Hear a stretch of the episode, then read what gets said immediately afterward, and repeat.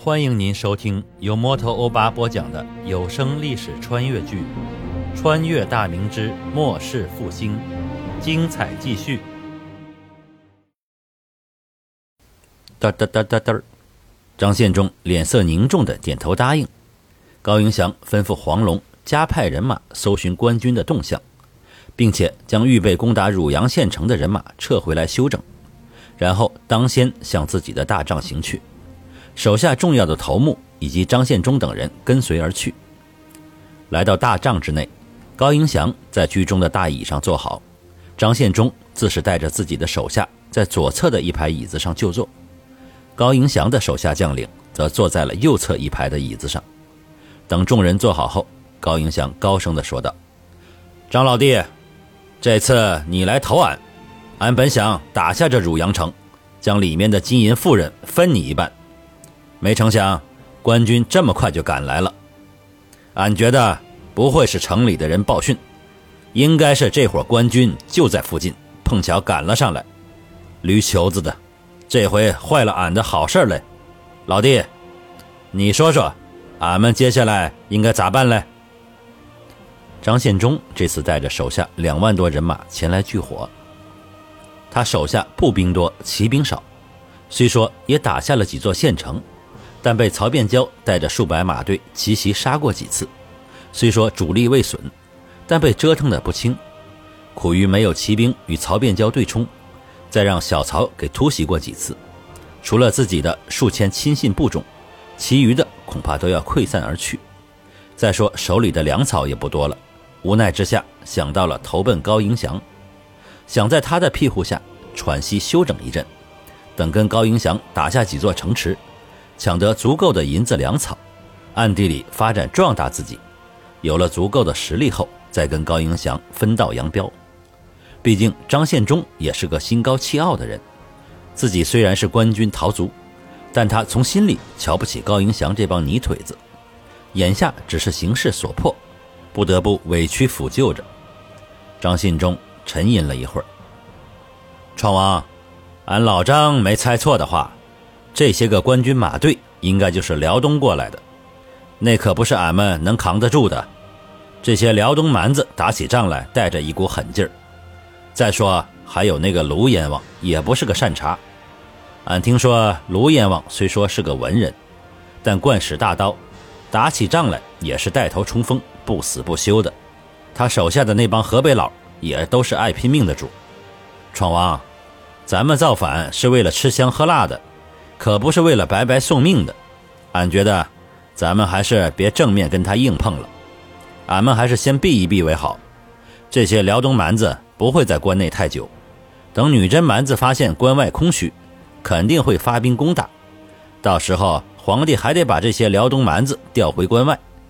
没了这些辽东的马队，卢阎王虽然厉害，俺也不怵他。闯王，你觉得怎样？张献忠说完后。高迎祥沉思起来，他虽说也不愿跟实力强大的辽东马队还有卢相生的队伍硬拼，也怕自己的骑兵折损太大，到时候实力大减。这些现在依靠他的贼寇们可就不像现在这样尊重他了。但要是不战而退，他心里也有点不甘。此次在汝阳附近聚集了几十万的刘贼，他自己的几万步骑是其中人数最多、实力最强的一支。张献忠带来的几万人马仅次于他，还有其他大大小小的数十股贼寇，各自带着几千上万的人马。虽说大部分都是乌合之众，但十里挑一，这几十万人马里还算能挑出几万能打的。但那些都是各大小刘贼头领们的班底，真要他们拿出来去跟官军硬拼，估计绝大多数不会答应。众人虽然隐隐以他为首领。但实际上是个非常松散的联盟，他并无一呼百应的权利。再说，如果这次真如张献忠所言，避开这股官军，汝阳城拿不下来倒是无所谓；但如果真的传将出去，他高迎祥坐拥几十万人马，却畏惧几万的官军，那他在刘贼中的威望将会大打折扣。这几年眼看着自己的实力逐渐壮大起来，与官军交战也是屡战屡胜。高迎祥已经摆脱了最开始那种小富即安的心理，脑子里的野望逐渐不受控制地膨胀起来。他有了更大的野心和追求，并且这种追求并不是幻想，而是可能实现的。想到这里，高迎祥下定决心。他坐正身形后，缓缓开口道：“张老弟，俺知道你外号黄虎，这么多造反的义军里，老弟你也是数得着的人物。今日咋就缩卵子了？区区一帮辽东蛮子，加上一个卢阎王，就把你吓尿了？俺们几十万的人马，还能让万余的官军吓跑了？这事儿传出去，俺高迎祥可丢不起那人。就算咱们撤。”也不能不打一下就撤，总得试试那些官军的斤两才成。呃，这么着吧，这次俺拿出三千老营马队，五千不足，跟官军干一仗。俺这三千马队里，可是许多边塞过来的番子，打起仗来也是很硬气的。洪承畴那个老不休，也在俺手里吃过大亏，他现在听到俺的名字，也是远远的避开。这回。咱们就跟官军硬拼一场，大伙别怕，就算万一败了也没事儿，俺这边还有万余精骑压阵。要是硬拼不过，官军的人马也会折损不少，谅他们也不敢再追击。到时候官军折了锐气，咱们想去哪儿就去哪儿，他待如何？今次俺可是下了血本，你等看着办吧。高迎祥的手下。听到自家闯王如此豪气，再加上几年来对官军极无败绩，这次虽说官军实力强劲，但自家这边人数众多，真是要拼了命，胜负还两说着。郭天兴、韩亮站了起来，大喊道：“驴球子的，不就是熊官军？俺们手里刀砍了不知多少官军的人头，俺家闯王爷发话了，谁要是不听号令，俺老韩的刀子攮了他。”高迎祥的手下，其余将领也纷纷跟着叫嚷，场面顿时热闹起来。张信忠心中大怒，脸色难看至极。他最恨的就是被人威胁强迫。他忽地站起身来，就要发作。他身边的义子一堵墙孙可望扯了扯他的手肘。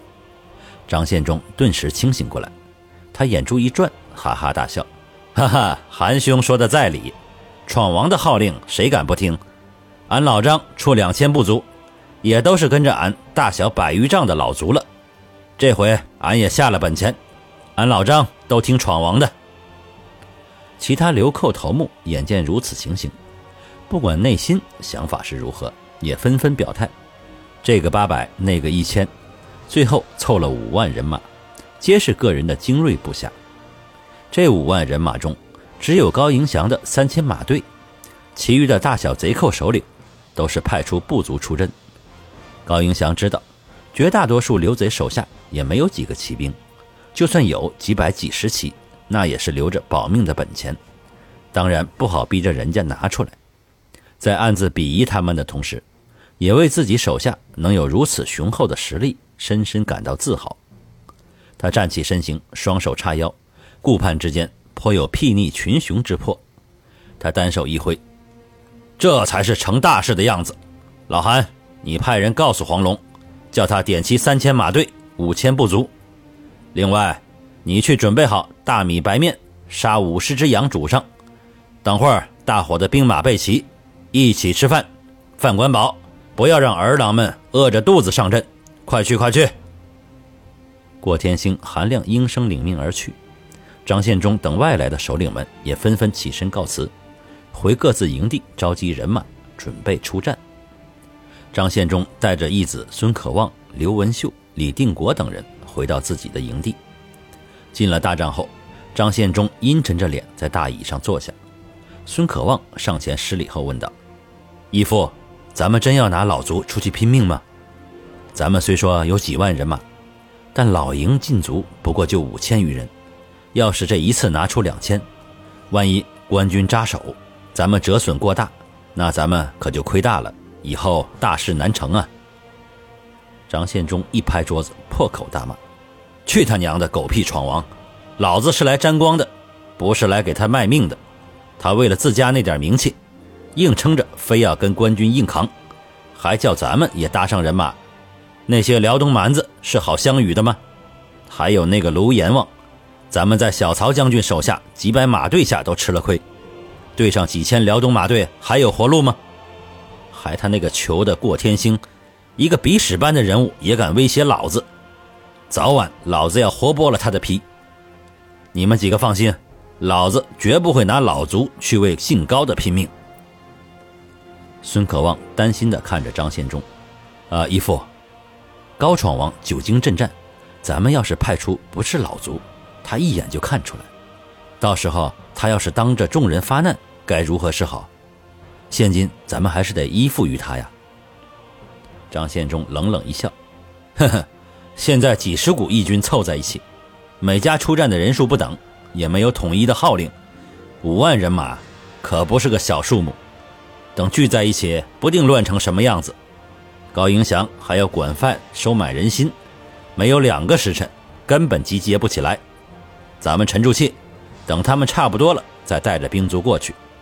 俺和渴望带队去跟官兵见仗。文秀、定国，你们几个留下看好家。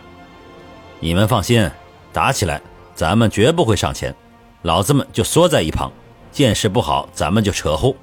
就这么定了。渴望，你去集结队伍，挑一千老卒，其余的随便。那些老卒是防备着，万一咱们这边溃败，用来保命的。定国，你去高迎祥那边要粮食，就说闯王一下子要管五万人的饭食，忙活不开，把粮食给俺们，俺们自家做饭吃。感谢您收听由摩托欧巴播讲的历史穿越剧《穿越大明之末世复兴》，欢迎加入我的八分圈。下集精彩继续。